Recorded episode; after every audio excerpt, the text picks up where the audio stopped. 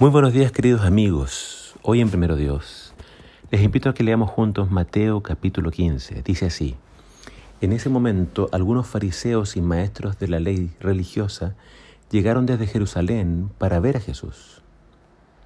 ¿Por qué tus discípulos desobedecen nuestra antigua tradición? Le preguntaron. No respetan la ceremonia de lavarse las manos antes de comer. Jesús les respondió, ¿y por qué ustedes, por sus tradiciones, violan los mandamientos directos de Dios. Por ejemplo, Dios dice, honra a tu padre y a tu madre. Y cualquiera que hable respetuosamente de su padre o su madre tendrá que morir. Sin embargo, ustedes dicen que está bien que uno les diga a sus padres, lo siento, no puedo ayudarlos, porque he jurado darle a Dios lo que les hubiera dado a ustedes. De esta manera ustedes afirman que no hay necesidad de honrar a los padres y entonces anulan la palabra de Dios por el bien de su propia tradición. Hipócritas. Isaías tenía razón cuando profetizó acerca de ustedes, porque escribió, Este pueblo me honra con sus labios, pero su corazón está lejos de mí. Su adoración es como una farsa porque enseñan ideas humanas como si fueran mandatos de Dios. Luego, Jesús llamó a la multitud para que se acercara y oyera. Escuchen, les dijo, y traten de entender. Lo que entra por la boca no es lo que los contamina. Ustedes se contaminan por las palabras que salen de la boca. Entonces los discípulos se acercaron y le preguntaron, ¿te das cuenta de que has ofendido a los fariseos con todo lo que acabas de decir? Jesús contestó, Toda planta que no fue plantada por mi Padre Celestial será arrancada de raíz, así que no les hagan caso. No les hagan caso porque son guías ciegos que conducen a los ciegos. Y si un ciego guía a otro ciego, los dos caerán en una zanja. Entonces, entonces Pedro le dijo a Jesús, explícanos la parábola que dice que la gente no se contamina por lo que come. ¿Todavía no lo entienden? Preguntó Jesús. Todo lo que comen pasa a través del estómago y luego termina en la cloaca. Pero las palabras que ustedes dicen provienen del corazón. Eso es lo que los contamina. Pues del corazón salen los malos pensamientos, el asesinato, el adulterio y la calumnia. Esas cosas son las que los contaminan. Comer sin lavarse no contamina. De Jerusalén llegaron estos fariseos para ver a Jesús. ¿Qué fue lo que vieron? ¿O qué estaban buscando?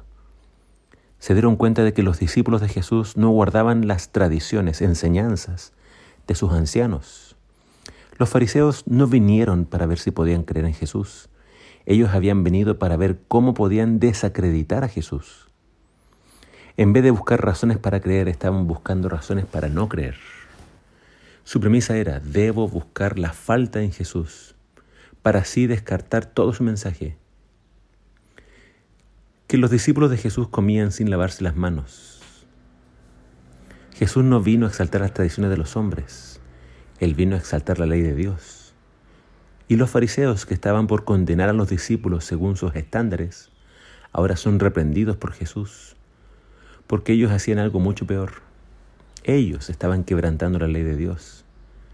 Y si, y si lo hacían, lo hacían a través de un subterfugio, es decir, es decir, ellos pensaban o decían a sus padres, Padres, no puedo ayudarlos, ya que aquello con que podía hacerlo lo di de ofrenda al templo de Dios.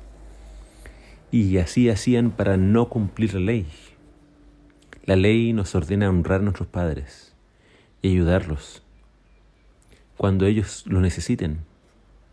Los fariseos estaban tan preocupados de no contaminarse, pero no se daban cuenta de que ya lo estaban. Tenían el corazón manchado sucio, porque del corazón salen los malos pensamientos, y esto es lo que nos contamina.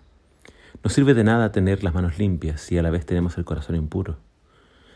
Si mi corazón, de mi corazón salen malos pensamientos, estoy, estoy en pecado. Entonces, el único que nos puede limpiar y dar un nuevo corazón es Jesús. Él puede hacer de que de mi boca y de mi corazón solamente proceda bendición.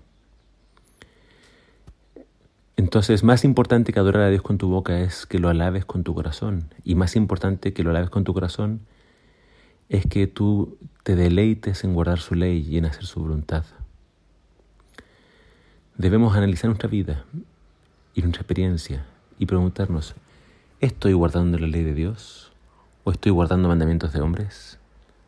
¿A quién debo agradar? A Génesis no, claramente.